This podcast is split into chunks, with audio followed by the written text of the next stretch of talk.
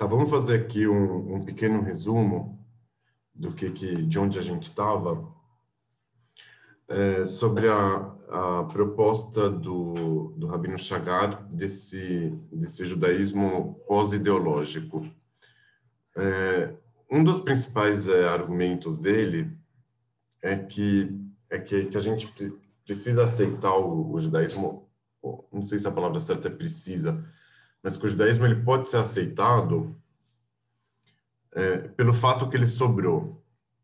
Então, é, isso, é, é, é a aceitação pelo que sobrou tem, tem, tem dois modos, né? Às vezes tem alguém que vai pegar a, a sobrevivência judaica e vai entender isso como uma prova irrefutável sobre a, a veracidade do judaísmo. Então, se o judaísmo sobrou, apesar de todas as perseguições, por um lado, e apesar de todos os avanços é, científicos de outro, então se ele sobrou, é, se ele sobrou, se ele restou, então é sinal que ele que ele é verdadeiro, é sinal que ele é certo.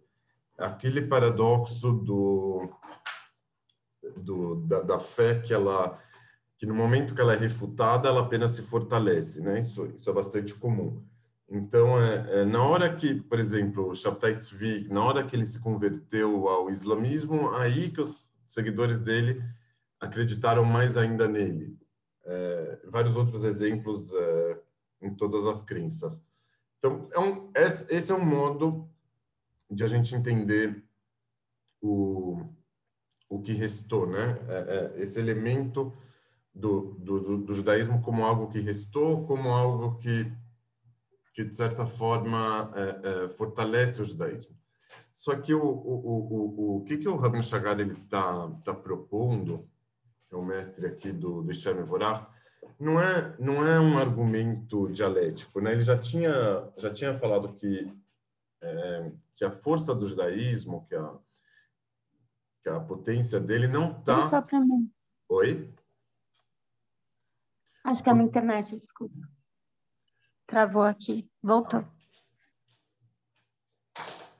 É, é, o que que o, que o Rabino Chagar estava dizendo? Que a potência do, do judaísmo, ela, quando ele diz que está no fato que sobrou, não, não como um argumento dialético, mas, mas é, é desde que a gente aceite o judaísmo como algo que sobrou, como algo que não deveria mais é, estar presente é, é, é, um, é um pouco diferente. Ah, isso está me atrapalhando. É um pouco diferente isso. Não, não, é que, não é com um argumento que ah, ele estava prestes a desaparecer e aí ressurgiu como um fênix das cinzas com tudo e, e, e, e recuperou um espaço que era dele que ele nunca deveria ter perdido. Mas não, é, ele, ele sobreviveu, ele está aqui, mas em um espaço que não é dele, que ele não deveria estar. É, e aí a, a, aceitação ela vem vem é, é, é, nesse modo, não com não como um modo triunfante. Eu acho que esse que é o ponto que eu estou tentando colocar aqui. Não tem nenhum triunfalismo nesse fato de que ele de que ele restou e de que ele sobreviveu. Pelo contrário, é, o fato que ele está aqui é um fato, mas a gente precisa é, interpretar esse fato como ele de fato é, ou seja, que ele sobreviveu, que ele restou é, é, a gente está lidando com um sobrevivente aqui, no caso, o, o judaísmo. Quando a gente é, é, adota essa perspectiva em relação ao judaísmo, essa perspectiva não triunfante, a gente sabe que, que é um judaísmo que não vai se fortalecer com a dialética e também não vai se enfraquecer com ela. Então a gente fica mais seguro com relação ao judaísmo do que estava antes. Então, aquele judaísmo é, é, triunfalista que é baseado no, nos argumentos e na dialética, ele parece mais inflado, parece mais cheio de si, mas ele ele tem esse calcanhar de Aquiles, porque uma hora a outra dialética pode vir, é, é, enfim, né? É o homem que diz sou, não é, né? Você diz muito, ah, eu estou aqui, sou forte, acredito em mim mesmo, somos a melhor religião de todas. É, é é, todo esse discurso ele esconde uma certa insegurança por trás, né? Ou ele vem para compensar essa insegurança. Esse outro judaísmo que, que entende o judaísmo como um sobrevivente, ele ele está mais seguro. Então ele, ele é, é, no, é, fundo ele está mais seguro, né? Ele não não prega no discurso algo é, triunfante, mas porque ele também não precisa. Ele, ele ele tem a sua existência certa forma garantida. Não é uma existência que é, é, que, que quer dominar o mundo quer influenciar o mundo inteiro, nem mesmo trazer a, a redenção, nem para o sujeito, e menos ainda para o mundo. Mas é, é, é, é, tem aqui um componente identitário, né? A pessoa fala, é isso que eu sou e, e, e, e tudo bem, né? É,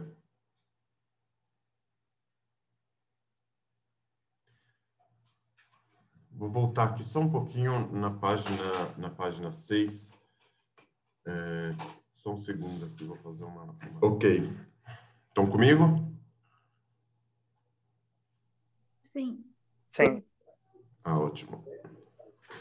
Vamos lá. É, aqui na página 6, o esforço apologético não tem a menor condição de restabelecer o reprimido religioso e dar forma a esse estado psicoteológico, uma vez que a natureza do retorno desse reprimido apenas faz sentido quando acontece por se tratar de um fato constatado na natureza e na realidade sugêneres de quem acredita no que resta. Mesmo que em meio a toda sorte de demônios, assombrações, sofrimentos e paralisações que constituem a integralidade, a integralidade de sua vida. Então, assim, esse, esse judaísmo e essa crença no que resta, ela não tem como, como ser propagada, né? porque ela vem como um fato. Se, se, se, se o judaísmo restou, ele sobreviveu, daí você tem, você tem é, de onde começar. E, e já está lá também. Mas caso não, caso ele não tenha sobrevivido, daí também não adianta trazer argumentos. É, então, é, ele já começa dentro de uma realidade daquele que, que tem demônios, assombrações, sofrimentos e, e paralisações. É engraçado que sobre, sobre isso do, dos demônios, que é, um, é um tema que a gente trouxe aqui bastante vezes, né? É, os espectros e tal. É, nos últimos tempos, eu tive é, um, um, certo problema, entre aspas, de estar lembrando muitos sonhos que, que, que eu que andei tendo de noite. E, e, esses sonhos realmente são verdadeiras assombrações, né? Porque eles trazem para a gente coisas do, de um passado remoto que a gente não se lembrava, a gente não lembrava que estava mais dentro da gente. Tipo, então, se a pessoa dorme e, e, não lembra de nenhum sonho, é uma coisa, mas quando, quando, quando ela começa a, a resgatar e, e, recuperar, e sei lá, isso às vezes vai de fase para fase, né? É, aí a gente se dá conta é, do quanto que que essas é, assombrações estão é, habitando, né, o nosso inconsciente. Então tem esse judaísmo que também aparece, né, é, de alguma forma dentro desse desse inconsciente da, das pessoas, né? Então esse judeu que acredita no, no que resta, ele ele tem uma uma é, como chama isso? Uma patologia, né? Uma, uma patologia própria. Rabino Chagar ilustra esse estado psicoteológico por meio de uma citação do Midrash que descreve os portões do templo sagrado que foram afundados, reprimidos nos abismos, e que esperavam, junto com aqueles que seguravam neles, a serem alçados novamente à superfície. Diz o Rabino, o medo do, do emperramento é o medo da assombração, da existência que se encontra paralisada e que é simbolizado pelo, pela imagem dos portões afundados. Né, a existência paralisada, ela tem essa imagem, né, essa analogia de um portão que está se afundando no mar. O portão, como uma metáfora do mundo religioso, é uma abertura e uma promessa. Mas caso se encontre no abismo, apesar de continuar existindo, o portão deixa de ser funcional e não há como passar por ele, não há nada do lado de lá. É, então, então assim, é, é, aquele negócio de, de a gente estar tá, está lidando com textos religiosos que falam é, de promessas, que falam de significado, de um outro mundo, mas sem acreditar, sem acreditar é, nessas possibilidades. Né? Então, é, é, é, é, um portão afundado, um portão que não leva a, a lugar nenhum, não é? é? Em uma linguagem psicológica, podemos dizer que esses portões representam o impulso desprovido de desejo, que não tem como ser consumado, mas que também não tem como ser suprimido. De modo análogo, esse judeu agarra o seu mundo religioso, guardando-o com devoção e às vezes com alguma intolerância. Ele agarra os portões que podem levá-lo santuário adentro, apesar de que ele sabe que não há nada atrás deles. Contudo, paradoxalmente, esses portões que se afundaram nos abismos configuram a única possibilidade de um acontecimento real, um fato novo, algum tipo de redenção. Então, isso aqui é o Rabino Chagar falando sobre o estado psicoteológico de quem acredita na, no judaísmo que resta. E, e ele diz que é, esse portão afundado, é, ele, ele é muito complicado, né? Porque parece que ele não leva a lugar nenhum, parece que ele é inútil. Mas esse portão afundado pode ser, pelo menos, o que ele é, né? Uma, uma, uma lembrança de que existe um portão, uma lembrança de que existe uma promessa, uma possibilidade. Algo que, que a pessoa é, não teria sem ele, né? Então, nessa situação já é melhor do que nada é, o portão afundado. Aqui o Ishaim Avrach vai continuar a, a, a, descrever um pouco melhor, a explicar mais. O estado de coisas descrito por Rabino Chagar está relacionado a um conceito racídico-cabalista recorrente em alguns discursos do Rabbi Nachman que versam sobre as combinações de letras. De acordo com esse ensinamento, o ser humano e o mundo são formados de combinações de letras em suas palavras. Aqui ele vai citar o Rabbi Nachman de Breslev. Todos os objetos, todas as pessoas contêm as combinações de letras com as quais foram criados, de modo que o papel do justo é elevar a força das letras que se encontram em cada um. É, esse, esse, esse ensinamento do, dos objetos e pessoas que são criados é, com letras, né? Ele, ele, tem uma, uma fonte é, bem antiga, né, no judaísmo, porque no, no Gênesis lá consta que Deus criou o mundo com a fala, não é? Então, é, é no ensinamento, nos, nos ensinamentos é, místicos, eles entenderam que que a própria fala de Deus, né, as letras que compõem essa fala, elas que fazem é, o objeto ser criado, a pessoa ser criada. Então, é, é, essa criatura, ela consiste nas letras né, que, que, que Deus teria utilizado para criar é, tais objetos.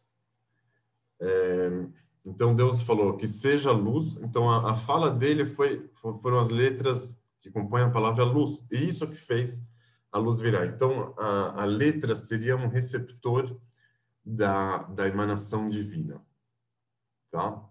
É, esse aqui é um, é, é, é, é um jeito mais é, primário né, de entender o, esse ensinamento, né, essa, essa premissa cabalística, mas, por outro lado, se a gente for parar para pensar, é, esse, esse, esse esse modo de pensar cabalístico ele, ele vai muito de encontro com a linguística né, que a gente conhece hoje. É, o, o, conceito, tipo, uma coisa ela passa a existir na hora que ela, que ela tem uma palavra para designar ela, né? É, sem, sem, essa, sem a palavra que, que designa a coisa, então ela, ela simplesmente não existe. É, isso aqui, isso aqui pode ser mais aprofundado e tal, mas, mas é interessante notar como, como existe aqui essa, essa certa convergência. Tá? Mas então, é, o ponto que ele está trazendo aqui não é para ensinar essa doutrina, mas é para falar do que acontece quando as letras ficam trocadas. Vamos ver aqui. É importante notar o retrato ilustrado pelo Rabbi Nachman, nos apresenta um mundo em que a pessoa não possui uma existência una e coerente em si mesma, que se constitui de dentro para fora. Pelo contrário, pelo contrário, trata-se de uma existência descentralizada cuja origem é exógena a si mesma. A pessoa e o mundo são compostos de algumas combinações diferentes de Torá, de uma ordem simbólica, de uma matrix, e são essas combinações que formam o sistema de autoidentificação do sujeito. É,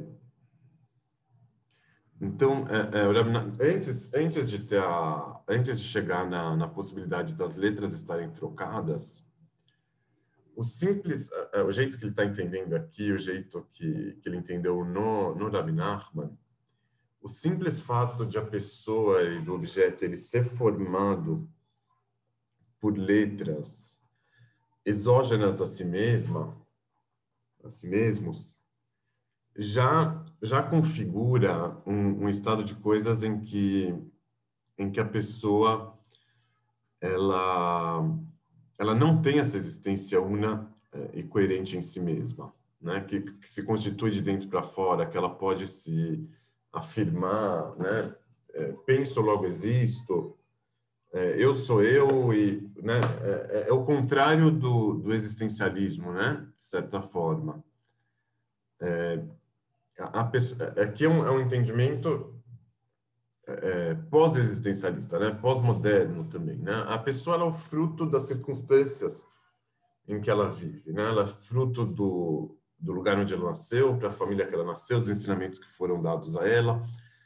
Então, a, a, a origem da, da pessoa é externa a ela, né? É, o, é, o, é a linguagem do outro que o, que o Lacan fala.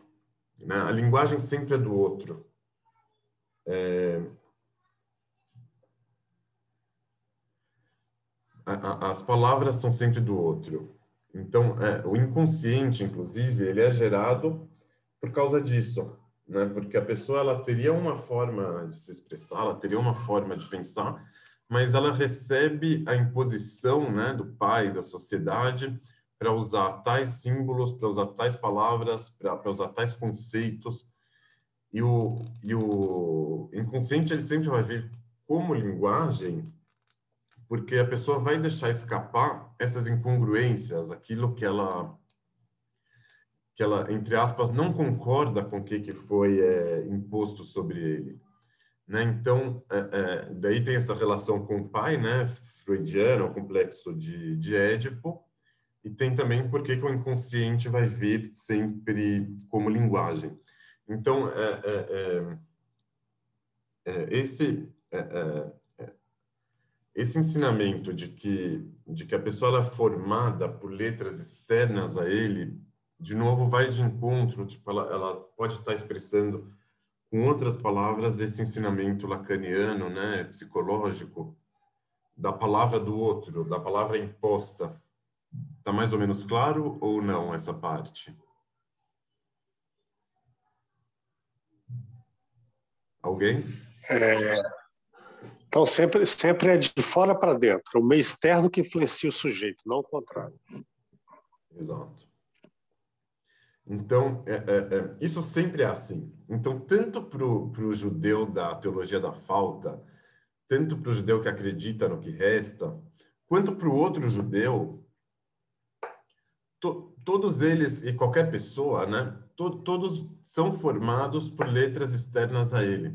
Então, tudo é, é, converge para que a pessoa é, tenha essa dissonância, né? Tipo, o, o ensinamento do, do Lacan, né? da palavra do outro, da palavra imposta, isso, isso é válido para todo mundo, não é, não é válido só para só alguns. Então, a... Oi. Tira uma dúvida. Então, na verdade, ele está falando que o processo de identidade da pessoa é, não é de dentro para fora, mas é de como o outro enxerga, como que a gente, como o outro nos enxerga. É isso? Não, não, não exatamente. O, o, como o outro nos enxerga também vai influenciar. Não é isso que é o, o mais determinante de tudo. O, o, lugar onde a pessoa nasceu, por exemplo, não foi ela que escolheu nascer ali. Então, é, esse lugar vai ter uma predominância grande também. A família, a parte genética, é tudo. O, o olhar do outro também vai influenciar, claro.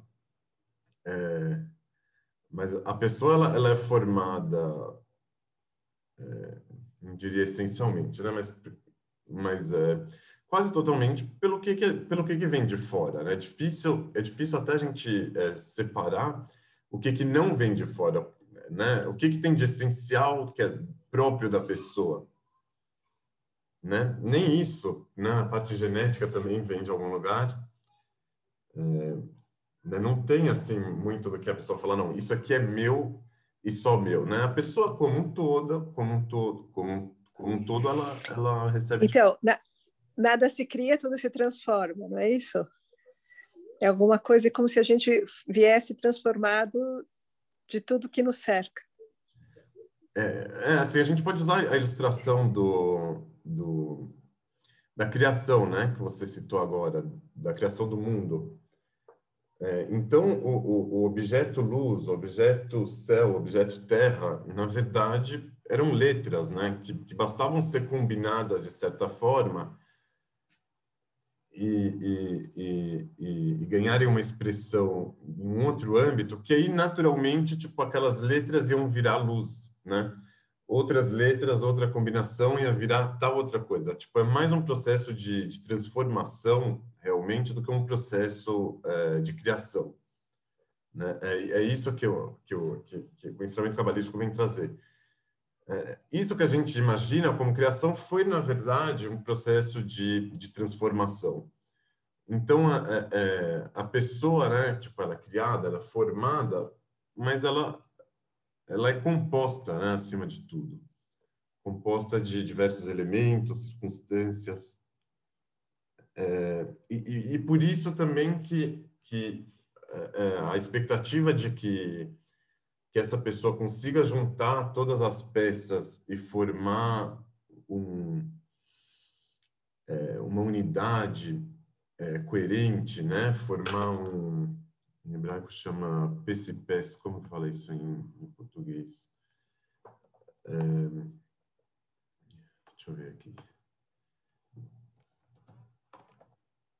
Um mosaico perfeito, né? E harmônico ela, ela é bem complicada também, né, essa expectativa, porque porque a gente não controla de onde de, de onde vieram essas essas peças, né? Isso aqui é um trabalho de uma vida inteira, da pessoa conseguir acomodar, né, essas pressões diferentes, as influências diferentes.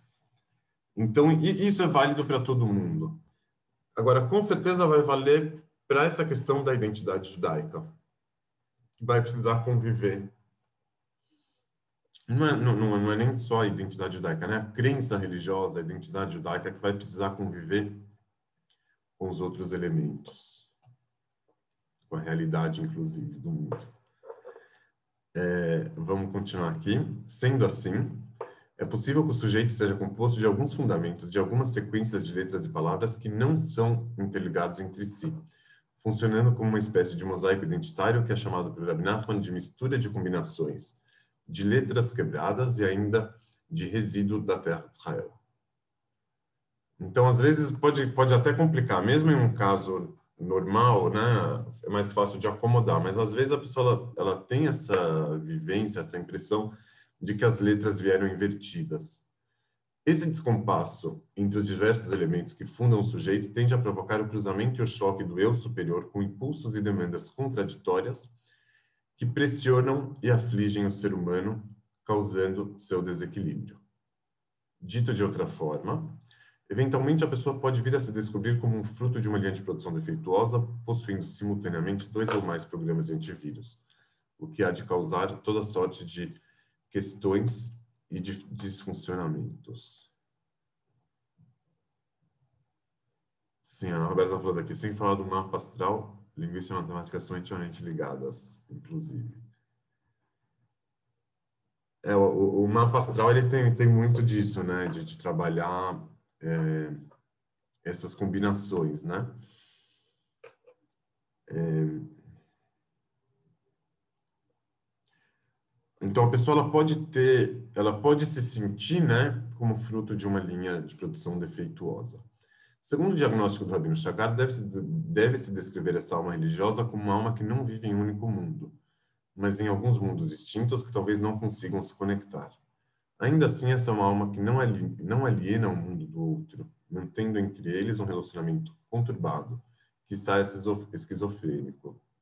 É assim que essa nova religiosidade, religiosidade está sendo criada, uma religiosidade que não pode ser definida por meio de seu posicionamento em algum gráfico linear, pois se encontra simultaneamente em focos diferentes, eventualmente opostos.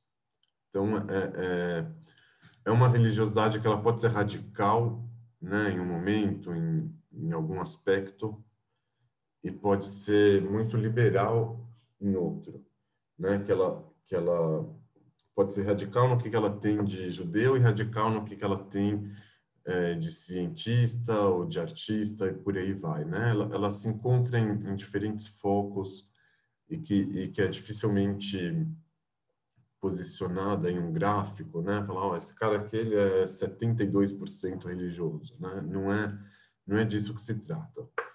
Com efeito, a descrição do Rabino Chagar não se refere ao de dupla personalidade, que é o fenômeno clássico do religioso neoliberal. Esse religioso ou esse secular possui ao mesmo tempo o seu lado religioso e o seu lado secular, que funcionam como duas identidades sedimentadas e organizadas em suas distinções.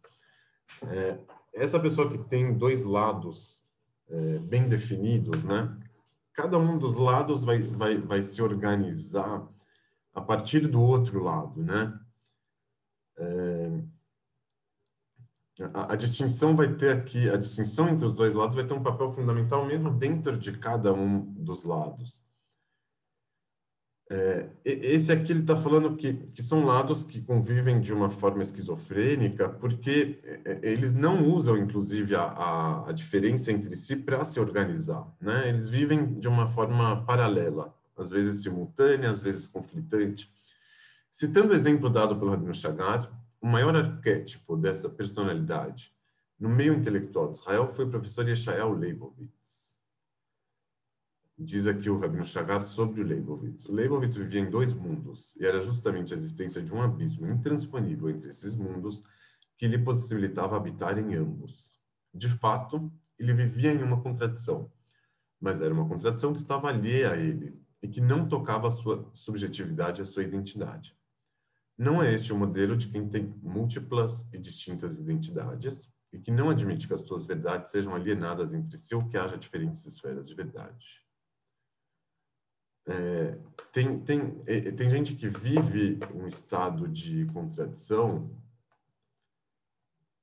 mas é uma contradição é, estranha, estranha a ele. É, e tem gente que vive, que vive a própria contradição, né? que vive é, esses dois é, mundos, que vive, é, é que vive nesse, nesse encontro dos dois. Né? Então, o Yeshel Leibovitch ele foi um professor é, de várias é, disciplinas, química, matemática e por aí vai, ele aqui na foto. E ele era religioso também, então ele era doutor em várias dessas eu acho que ele era da, da Alemanha na origem, é, mas, mas esteve em Israel tipo desde o começo. Ele era tipo doutor, tipo reconhecido talvez mundialmente. E ao mesmo tempo ele era muito religioso. Então ele, ele precisou é, um lado influenciou muito o outro, mas tipo dentro do lado religioso dele ele, ele tinha uma linha bem é, racional. Então ele ele tentava fazer uma uma uma versão de judaísmo, né, que que combinasse também com, a, com as ideias dele. É, mas ele tinha claro para si que, que, precisava separar bem o que, que era judaísmo, o que, que era religião, o que, que era a ciência, enfim, tipo, é, é um pensamento, por si só, Israel ele é muito conhecido principalmente por ser muito é, esquerdista no, no, que tange a, a questão do, dos árabes e da, e da Palestina. É, então, ele ganhou o prêmio de Israel, se recusou a receber, enfim. É, ele dizia, por exemplo, que, o, que a reza tem que ser lida, o Sidur tem que ser lido como se fosse uma lista telefônica, né? Porque com certeza não vai acontecer nada a partir da reza. É, então ele rezava, né? Mas por outro lado ele tinha o lado racional dele que que, que deixava claro o que, que podia acontecer, o que, que não podia acontecer. O, o, o, o, judeu é tradicional, é ortodoxo, ele vai ter claro para si, não, a reza com certeza vai funcionar, né? O judeu, como Leibovitch, vai dizer, não, reza como se você está lendo o, a lista telefônica. Um outro judeu, o judeu do, do portão afundado, ele não vai ter essa garantia que a, que a reza vai funcionar, né? Mas ele, ele vai se relacionar com essa promessa, com essa, com essa possibilidade. Não, não é certo a gente dizer que é o, que é o judeu do, do talvez, né? É, não é o 50%, se, se a gente for falar do talvez, não, não, é, o, não é o 50%, mas, mas é, um, é aquele que se apega a esse portão, que ele não é, é, que ele é, não exclui é, essa possibilidade. É, onde que a fé admite a dúvida. Ou a descrença admite a dúvida também, né? É, ou a racionalidade admite a dúvida. Ele fala assim, não, a gente não sabe de tudo. Né? Então, esse, esse lado pós-moderno, ele coloca em dúvida também a própria ciência. Então, a gente fala assim, não, a gente não sabe tudo, né? por, por, por, por qual lado for, a gente não sabe tudo. E aí, e aí existe a possibilidade da, da reza. Então, eu vou, vou lidar com essa reza, mesmo sem saber para onde que ela vai me levar, sem saber qual que é a garantia. Vou atravessar esse portão sem saber o que, que tem do lado de lá. Inclusive, podendo, podendo ser que não existe nada do lado de lá. Né? Essa também é uma possibilidade né? a, a, falta de qualquer certeza. Mas justamente essa falta de qualquer certeza possibilita que ele se relacione com a oração. O personagem descrito acima se forma a partir da falta de um ego que ordena e organiza seus diversos fatores de forma centralizada. Né? Não tem esse centro centro que, que organiza todo o resto. Isso também é uma característica pós-moderna. Assim, em um discurso chamado A Redenção do Pós-Moderno, Rabino Chagar ensina como alguém pode perseverar nesse tipo de estado.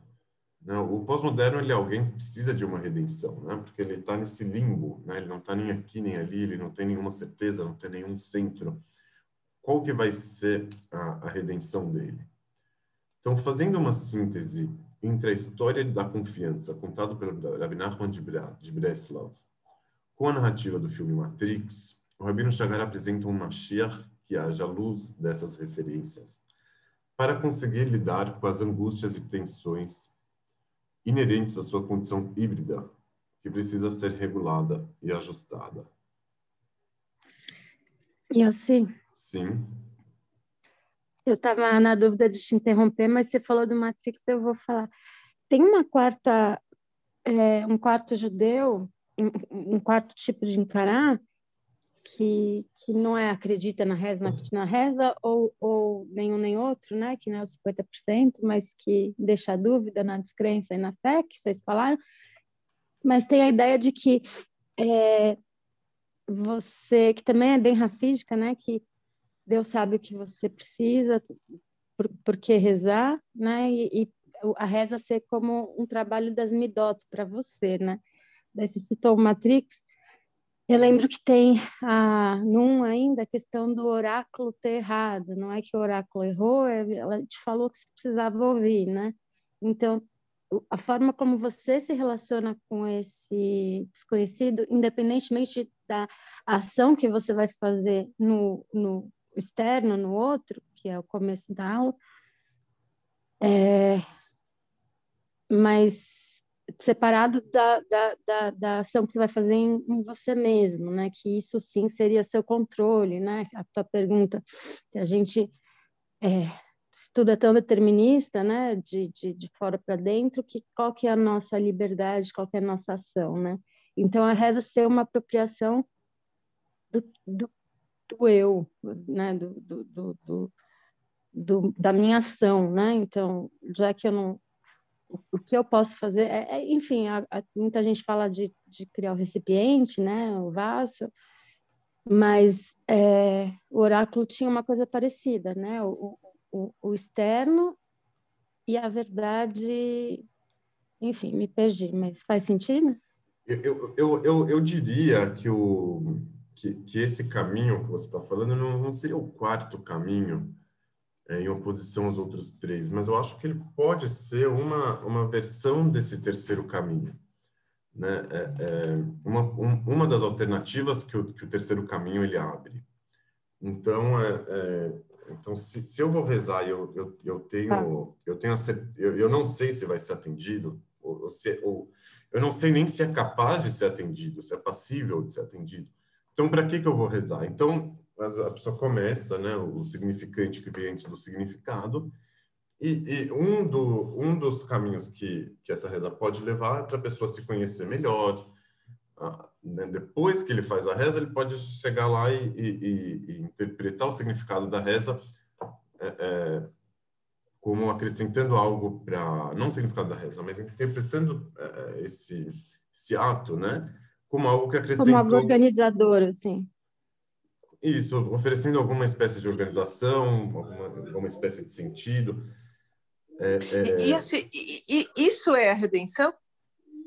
Eu não entendi quando você vamos fala chegar de lá, Vamos chegar lá, vamos chegar na, na redenção. É, agora, por exemplo, o, o, o, Leibovitch, ele diria, não, você não pode fazer uma a reza ser uma questão utilitária. Não, vou rezar para conhecer melhor a mim mesmo. Inclusive, o pós-moderno ele vai falar: escuta, se você resumir a reza inteira como uma sessão de terapia, às vezes é melhor ir para a sessão de terapia também, né? É, então, por isso que eu estou falando que, que isso é uma da, das possibilidades, né? É, para onde a gente pode levar, para onde essa reza pode ser levada. É, o, o Matrix, vocês conhecem, a história do, da, da confiança do, do Rabi Meu. Oi? Ah. A, a história Não, achei da... que você ia falar do protagonista.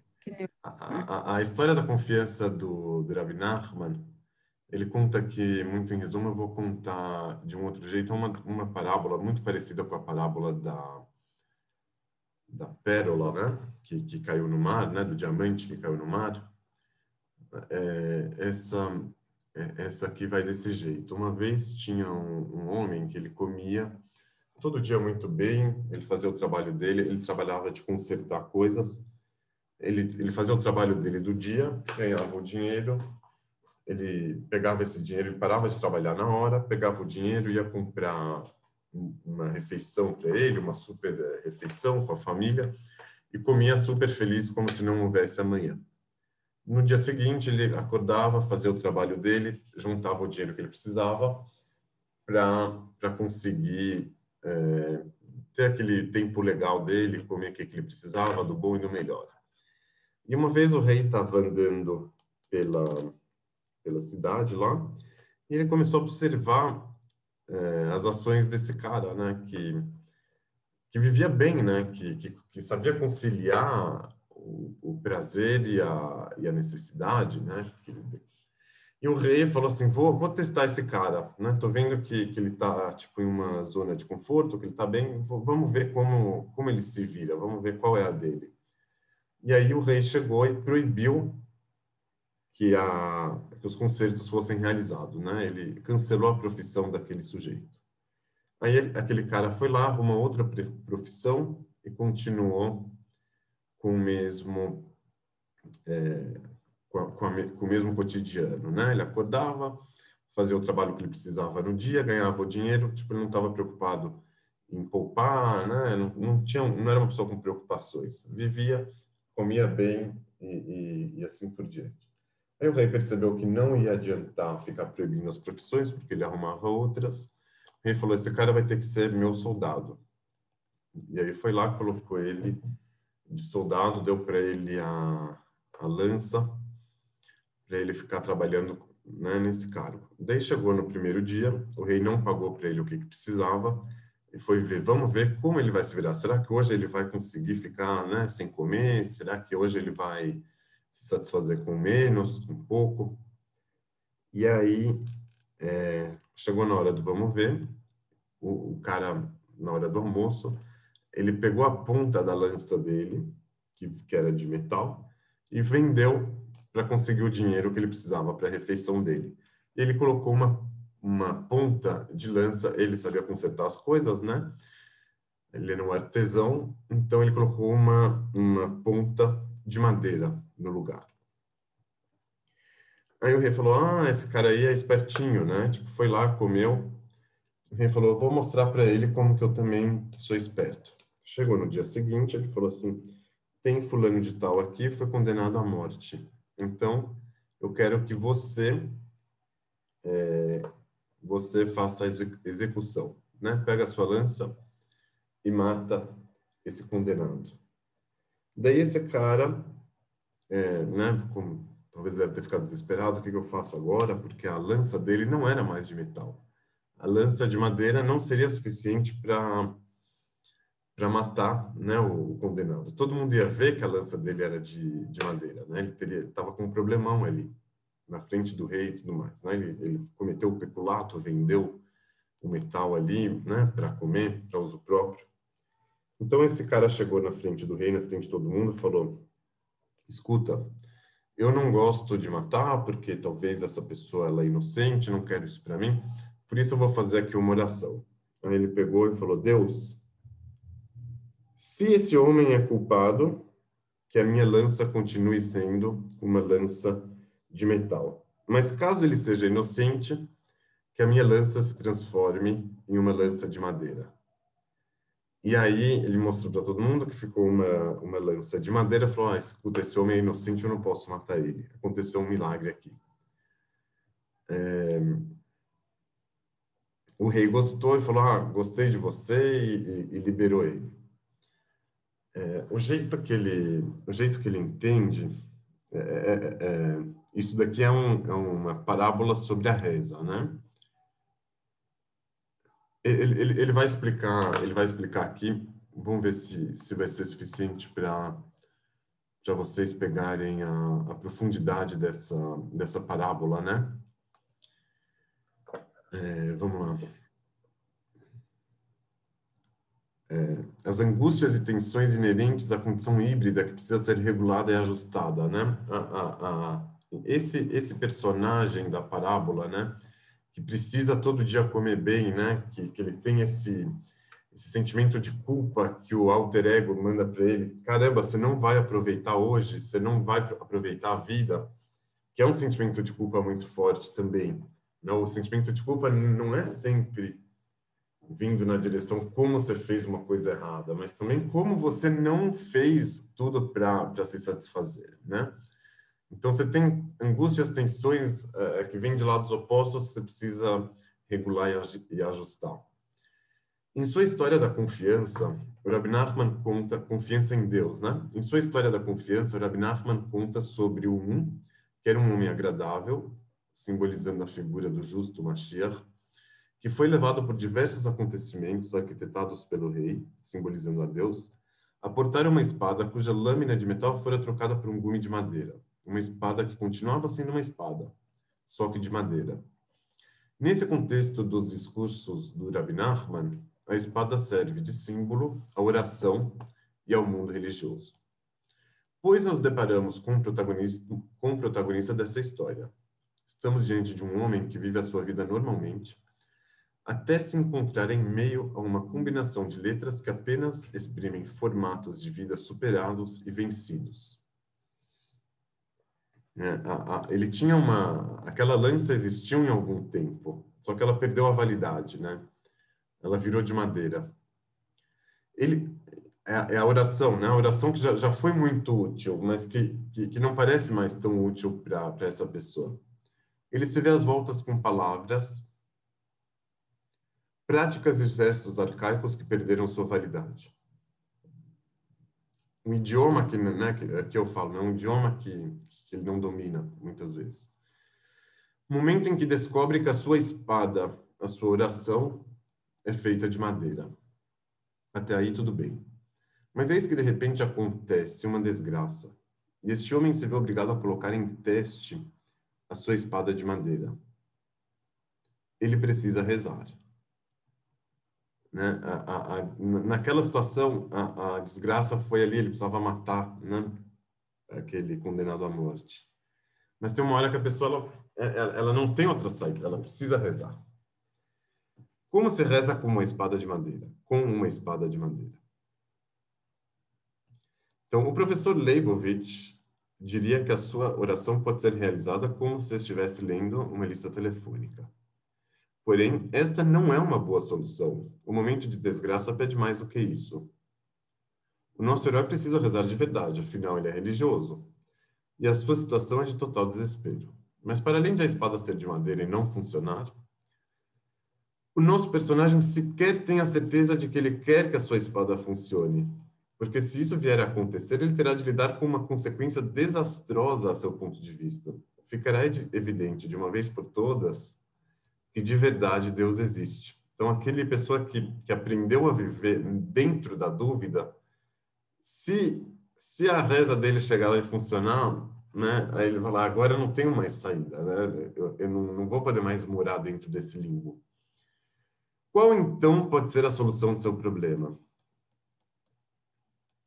A saída encontrada por ele, conforme foi relatado na história do Rabbi Nachman, foi, foi rezar para que a espada continuasse sendo de madeira, mas que ele não precisasse utilizá-la para se livrar de seu problema. O que poderia acontecer caso o rei ou seu eu superior o deixasse em paz. E a sua reza foi atendida. Então, ele rezou para que ele não precisasse, ele rezou para que a reza fosse desnecessária e a reza foi atendida. Mas é, se a reza foi atendida, então é, não ficou comprovado que a reza funciona, né? Porque a, a, o pedido dele era que ele não precisasse rezar. Então, já que ele não precisou rezar, né, tipo, de fato, né, é, é, ele se safou, ele arrumou uma saída. É, é, então, é, então ele, ele, ele se livrou tanto da atenção de um lado quanto da atenção do outro. Rabino Chagar concluiu: depois dessa descrição é possível entender. Deixa eu fazer aqui o.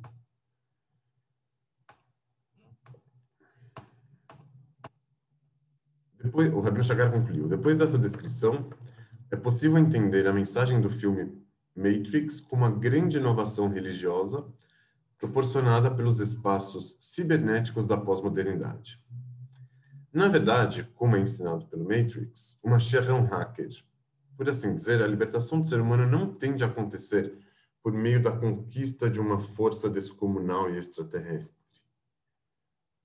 Não é por um super-homem, não é por um super-herói. Mas essa redenção, a libertação, ela tem como acontecer pela capacidade do improviso, da expertise em constatar alguma brecha no sistema por onde seja possível atravessar.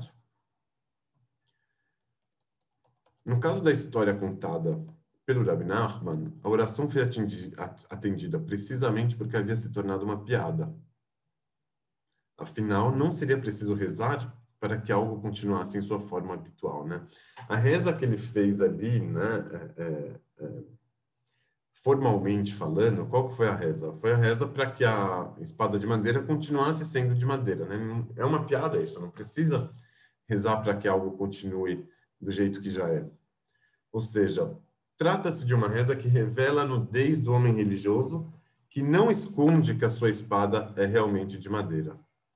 Contudo, é neste ponto que o religioso se supera. A sua espada de madeira, que expressa todo o seu mundo religioso vencido e falsificado, transforma-se de algum jeito, e ao menos para ele, em algo verdadeiro e funcional, apesar de tudo. Então, tem algo de verdade nessa reza, ou ela pode ser muito verdadeira, né, dentro de, dessa pessoa, e também funcional, né? É, é, alguma funcionalidade ele conseguiu é, extrair dali, né? Antes de, antes de acontecer, ele não sabia como que essa espada se mostraria funcional. Mas depois ele acabou vendo que, que, que era possível, como de fato ela se mostrou funcional. Ele não mentiu em nenhum momento, né? É, para ele, para ele aquilo ele fez sentido. Tinha era uma, tinha uma verdade interior em todo em todo procedimento, em todo percurso. Dito de outra forma, quando a pessoa se depara com sintomas de seus problemas, dores e aflições típicas do momento de desgraça, ela passa a ser pressionada pela combinação de letras que perfazem a sua personalidade a tomar diferentes medidas para solucionar o seu problema. Reze, acredite, alimente-se saudavelmente, faça exercícios, leia os salmos, seja forte, verifique suas mesuzot, faça meditação, tome chá natural e assim por diante. Né? Ele vem, vem pressão de todos os lados, né? Você precisa fazer isso, precisa fazer o outro, né? Seja mais religioso, seja mais é, liberal, faça mais exercícios, faça mais meditação. O homem agradável, bem-sucedido da história do Rabbi Nachman é aquele que consegue libertar a si mesmo, tanto de sua desgraça quanto de suas pressões, acomodando suas tensões e se mantendo em paz frente aos diferentes fatores do seu eu superior que o cercam e o encurralam. E já libertar o cara que podia ser culpado, né? Na, naquela história lá, né? Na, na parábola. É. É... A parábola tem um tanto quanto de trapaça. Tem uma trapaça ali, né, Jócio? Sim. Tem. É... Como é que você como é que você encaixa a trapaça nesse raciocínio?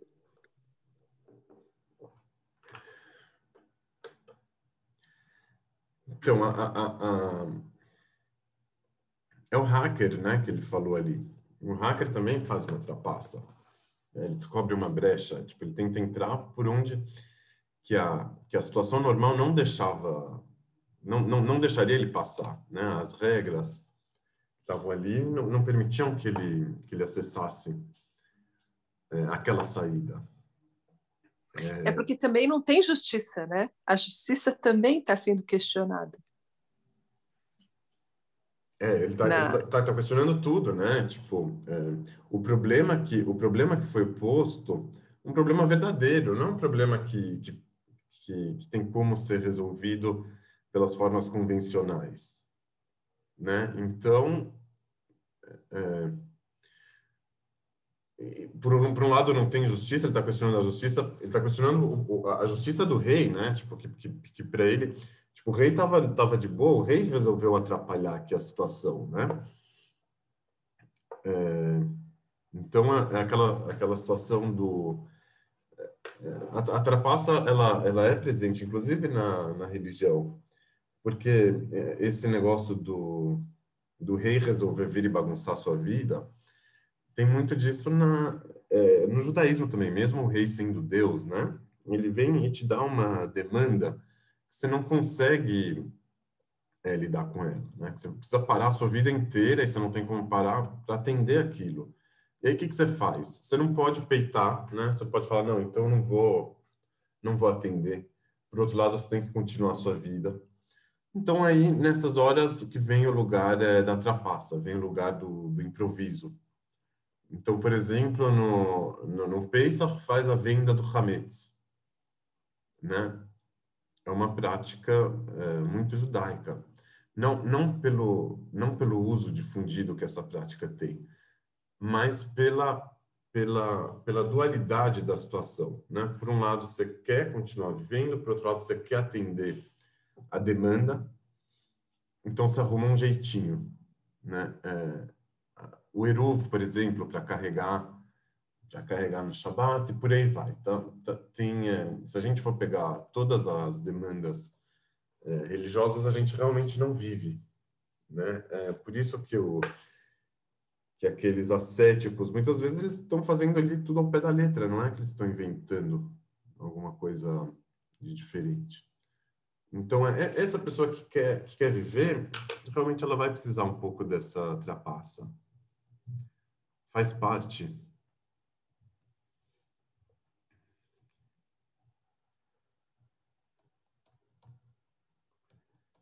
Enquanto penso nessas palavras, me lembro da conversa. E assim, Oi. E assim, então, então, de novo, a redenção é muito humana, né? Porque ela tá, ela tá nesse, nesse sentido pela trapaça, né? Pelo, pelo jeitinho. Isso. A, a, a, é, eu, eu diria assim, a, redenção, ela tá na, na legenda que você vai colocar na foto, né? As fotos, elas são pré-determinadas mas a legenda o ser humano ele pode colocar. Então, é, o significado, né, o significado é volátil, então pode ir para cá, pode ir para lá. Então, realmente a situação, os problemas, eles são, são muito fortes, são muito determinantes, a gente não tem como mexer neles. Né? Não, não vamos conseguir empurrar eles. Mesmo quando a gente quiser lutar contra eles, a gente já está sendo moldado a partir deles, né? a gente já está sendo organizado a partir deles. Então, é, é, é inescapável né, as nossas circunstâncias. Mas os significados, e aí o significado ele sempre vai ser humano, né? É, é impossível o significado não ser humano. Então, a redenção ela vai estar realmente dentro da cabeça da pessoa. Né? Qual vai ser o jeitinho que ela vai dar? Qual vai ser a narrativa que ela vai dar? O, o jeitinho aqui não é uma mais do que ser uma, uma ação, o jeitinho ele é uma interpretação. Né? É que a palavra ação e interpretação elas devem ter alguma coisa em comum, né? É, não, é, mais do que na ação está na interpretação. Como você vai interpretar o que está acontecendo? Como você vai interpretar o seu papel ali? Né? É, é, o, o, sentimento de culpa e a pressão também ela vem da pessoa, né? Então, do mesmo jeito que a, que a redenção é humana, mas se a gente for olhar para trás, a, a, a, a, problemática também era humana. Então, você dá um, você, você vai é, arrumar um jeito de, de acomodar aquilo, mas sim de, de uma forma de uma forma humana. Tira só uma dúvida para mim. Quando foi que essa redenção ela deixa de ser em público e ela passa a ser privada. Porque isso é uma redenção privada. É. E a redenção do Messias que o judaísmo fala é uma redenção pública, né? Sim. É... Eu, eu acho que tem a ver com, com isso da, da pós-modernidade. Porque, porque a, a redenção pública né, ela é um ideal. Né? uma ideologia mais que um ideal. E, e, o, e, o, e o é como se a redenção pública fosse a confirmação de Deus, e na verdade essa redenção pessoal não precisa dessa confirmação de Deus. Isso, ela não tem, ela não tem, é, não tem essa função política, né? Essa. Então, então no momento que, que porque, assim, não é nem a pós-modernidade. Já a modernidade passou, pro, passou o, o centro do jogo para o indivíduo, pro indivíduo, pro indivíduo, pro indivíduo né? Não foi a pós-modernidade que inventou isso. Então, mesmo é, é, as correntes é, ortodoxas do, do, judaísmo adotaram, é, em muitas ocasiões, esse prisma individual. Por exemplo, aquilo que a, que a Roberta citou, da reza funcionar como um meio da pessoa se aperfeiçoar. Então, isso está na Hassidut, está no Mussar. Então, a, o judaísmo como um meio de o ser humano se tornar uma pessoa melhor, mas aí, primeiro o indivíduo, depois, quando todos os indivíduos melhorarem, aí sim o coletivo vai melhorar. Então, é, é, é o jogo é, já tem bastante tempo que ele passou a ser jogado no campo do, do indivíduo. Então, ele está usando aqui essa, essa linguagem é, é, de redenção, nem sempre para substituir a, a redenção do, do, coletivo também. Eu acho que tem algo aqui da, da redenção cristã, né? Tipo, da pessoa que está tá naquele limbo, que está que tá perdida, está sofrendo. Então, onde que é que ela vai se redimir? Tipo, onde que ela vai se libertar? É, essa que é a redenção dele. E ele usando essa, esse termo da redenção, de certa forma, acaba também é, é, evocando uma substituição da redenção coletiva também, né? Não sei se de uma forma consciente ou inconsciente, mas é, mas aqui a gente não está falando de uma redenção coletiva mesmo. Tipo, isso aqui não é o problema do judeu pós-moderno, né? É, naquele é, o, o, o, judeu pós-moderno por excelência ele, ele, ele vai estar do lado do, do Derrida naquela discussão com Fukuyama, né? Falar não, deixa o deixa o fim do mundo demorar mais um pouco, né? Não vamos apressar isso, né? Viaja viaja devagar. Na música do do Eric Einstein, Saleat, tipo não, não não chegamos ainda no final, tipo né? Nem sei se esse final vai ser bom. Com certeza não tem essa esse idealismo do, do final o final ótimo, o final, o final feliz, né? É, continuando um pouco. Enquanto penso nessas palavras, me lembro da conversa de despedida que o Rabino Chagar teve com seus alunos algum me alguns meses antes de sua morte. Era uma manhã agradável quando ele veio nos contar sobre a morte que se avizinhava em razão de uma doença diagnosticada como uma parte da combinação de letras de sua existência. Alguns dos alunos reagiram à notícia pedindo ao rabino para que não desistisse. Vamos recitar os salmos por você, vamos rasgar os céus com as nossas orações. No que foram respondidas pelo rabino com uma ironia. Façam o que quiserem, mas sem sentimentos.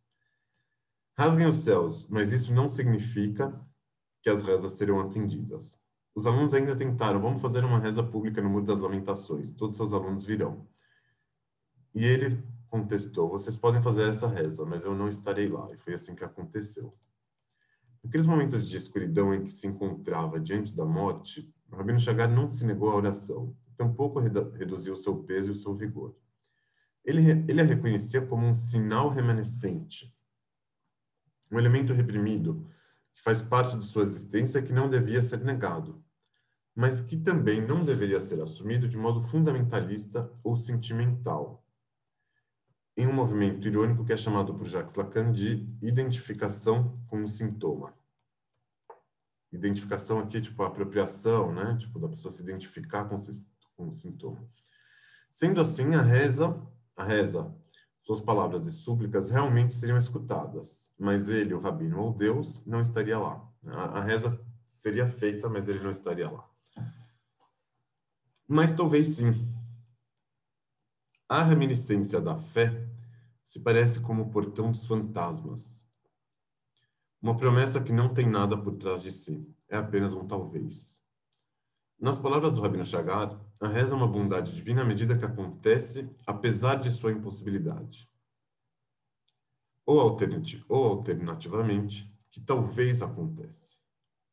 E na prática, o talvez é o mais importante, pois é o talvez que coloca a reza na vitrine de possibilidades do mundo e assim ela passa a existir, pelo menos o quanto é possível que exista. A pergunta se talvez alguém que escuta e compartilha comigo a minha reza já é suficiente para gerar alguma esperança.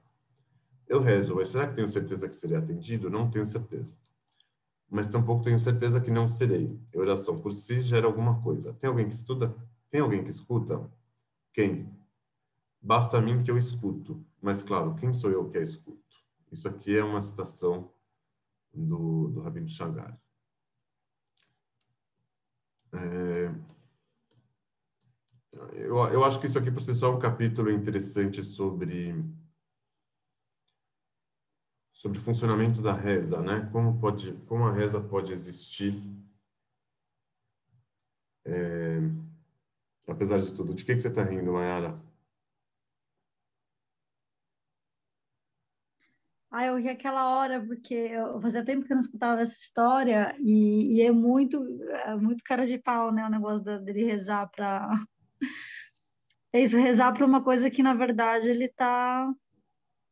Ele já tá dado, né? Eu, é. eu dei risada sozinha aqui alto. Mas a gente faz isso o tempo inteiro, e aqui não tem uma... Aqui não tem uma denúncia sobre a hipocrisia de quem reza sobre aquilo que já está dado, né? igual a gente poderia estar, estar disposto a pensar.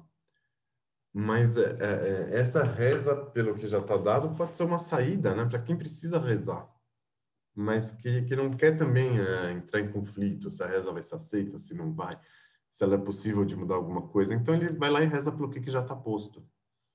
Né? Óbvio que desde que aquilo gere algum significado, desde que, né, que, que faça algum sentido para ele no final de contas, né, igual fez ali ou desde que, ou não desde que, né? Mas é, é, é uma da, das possibilidades, é, uma das, das possibilidades da reza. O que, que vocês dizem?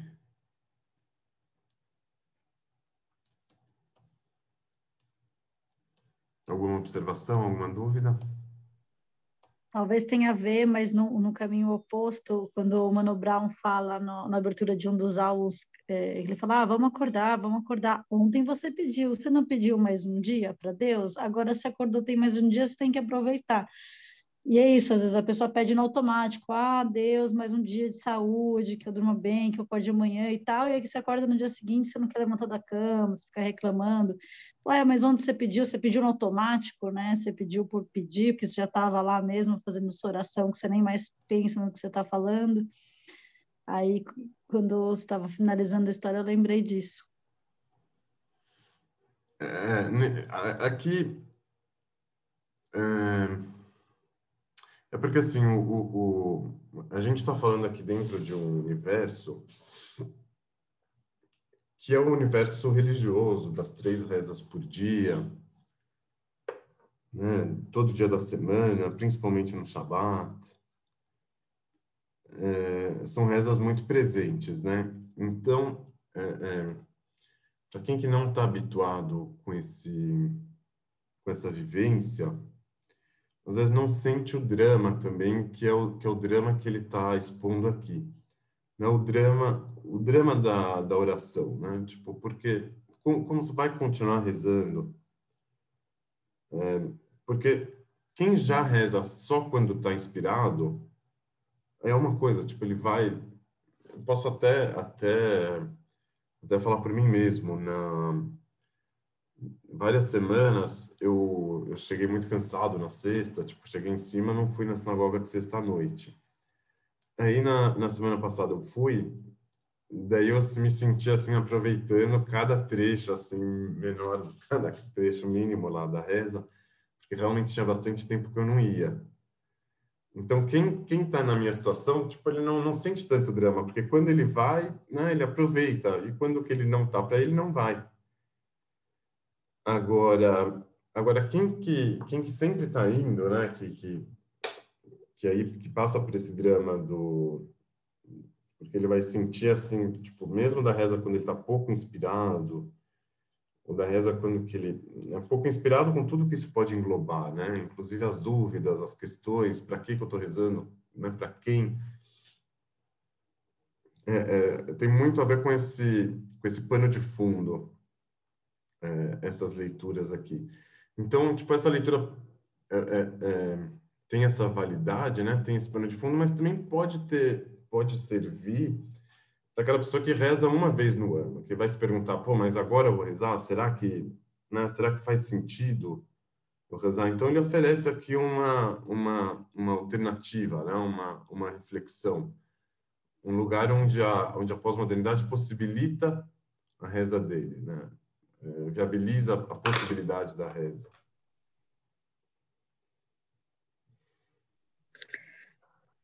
Esse negócio da inspiração,